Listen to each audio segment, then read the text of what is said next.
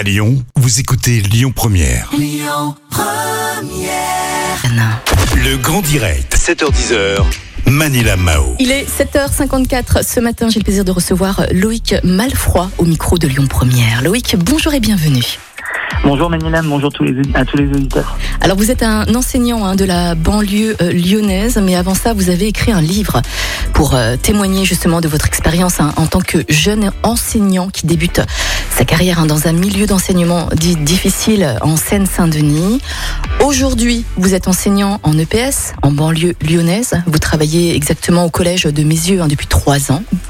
Euh, vous êtes euh, également euh, au service hein, de, de Dessine dans un collège classé en REP, dit Réseau d'éducation prioritaire.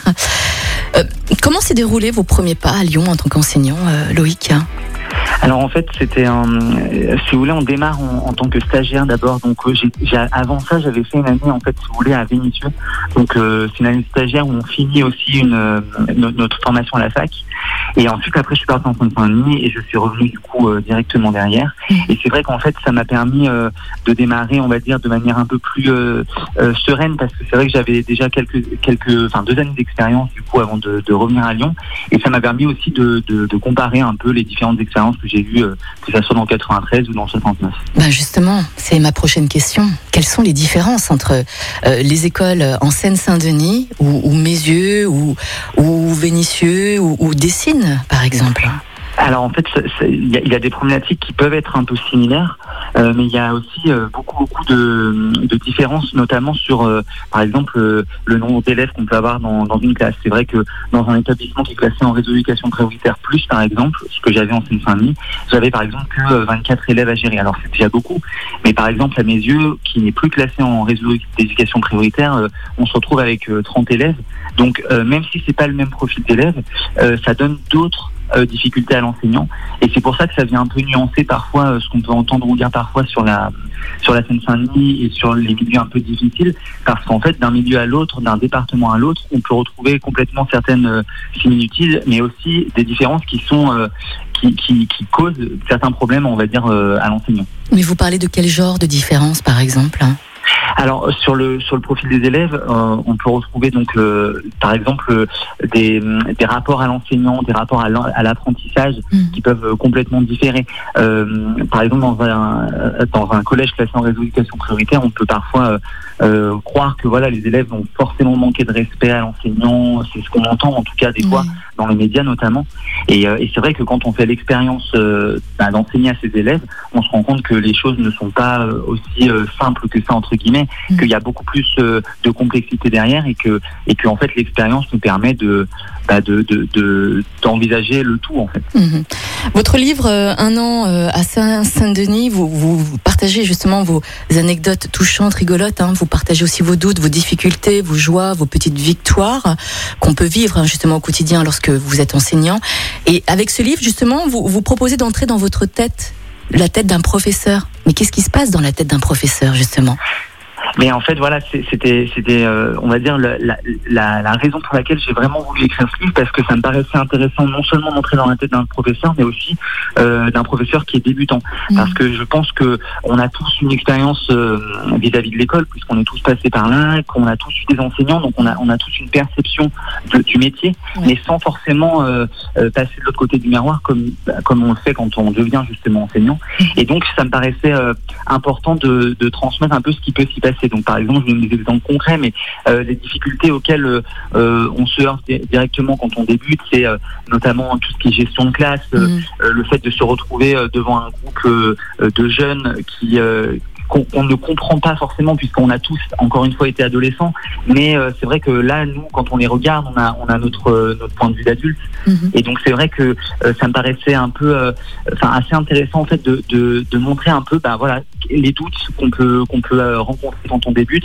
Comme dans tous les métiers j'imagine mais, mais c'est vrai que quand on parle d'éducation c'est quand même un thème d'actualité. Mhm. et, et c'est vrai que je pense que ça pourrait intéresser pas mal de personnes de, de savoir un peu comment enfin quelles sont les phases par lesquelles on passe. Ben Euh, parlons justement d'éducation et d'actualité. Je n'ose imaginer ce qui se passe dans la tête d'un professeur débutant en pleine crise sanitaire avec des cours en distanciel. Oh là là là là.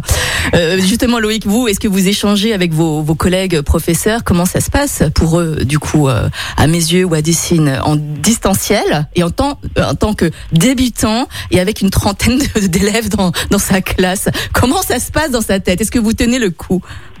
Mais en fait, je pense que c'est difficile pour tout le monde et, pas que pour euh, les professeurs. Mais c'est ce qu'il faut vraiment euh, plutôt cibler, c'est la difficulté pour les élèves. Moi, je pense, euh, puisque c'est vrai que d'une famille à l'autre, d'un élève à l'autre, on ne dispose pas en fait des mêmes moyens euh, à la maison pour travailler. Il y en a qui, qui peuvent pas trop s'isoler. Il y en a qui n'ont pas accès euh, à tous les outils numériques. Donc c'est ça qui est vraiment plus difficile euh, pour les enseignants. Bien évidemment, c'est compliqué, mais, mais je dirais que ça fait partie de, de, nos missions de, de, de savoir s'adapter. Mhm. Et donc après voilà, il faut il faut faire avec. Moi moi ce que je pense, enfin vraiment la, la difficulté la plus grosse et c'est ce qui pose le plus de problèmes, je pense au quotidien, c'est vraiment de de permettre à tous les élèves de rester accrochés à, ce wagon euh, et, surtout ne pas décrocher euh, et, ne pas croire que voilà c'est des vacances. Là c'est vrai qu'on a que, les collèges ont repris en distanciel depuis le 26 avril. Mhm. Je, pense que voilà c'est pas c'est pas une situation qui est, facile pour pour les élèves. Justement, en parlant des élèves, je pense aux parents. Est-ce que vous avez euh, déjà senti ou reçu de la reconnaissance venant des élèves ou des parents? Ou bien est-ce que vous avez peut-être reçu un beau message venant d'eux? Euh, alors là, vous parlez pour, pour, la, pour la crise sanitaire ou en général non, en règle générale, pour vous, là. Euh, je, euh, oui, oui, ça m'est déjà arrivé, bien mm. évidemment. En fait, on, on, a, on a quand même, bah, les élèves se montrent plutôt reconnaissants, en fait, mm. contrairement à, la croyance qu'on peut avoir parfois. Euh, la, plupart du temps, euh, enfin, c'est pas rare qu'un élève montre que voilà qu'il a apprécié votre cours. il se manifeste de manière très spontanée, d'ailleurs.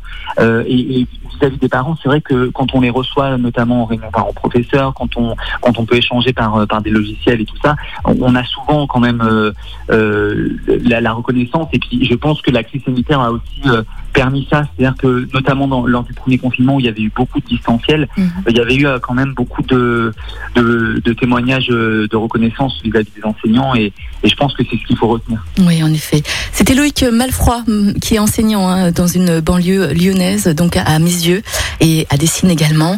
il a sorti hein, son livre Un an en Seine-Saint-Denis, justement où il partage ses anecdotes touchantes, rigolotes et les doutes ainsi que les difficultés en tant qu'enseignant débutant. Merci beaucoup Loïc Malfroy. On vous souhaite une belle continuation, une belle journée. Je vous dis à très bientôt. Merci à vous. Merci. Écoutez votre radio Lyon Première en direct sur l'application Lyon Première, lyonpremière.fr et bien sûr à Lyon sur 90.2 FM et en DAB+. Lyon Première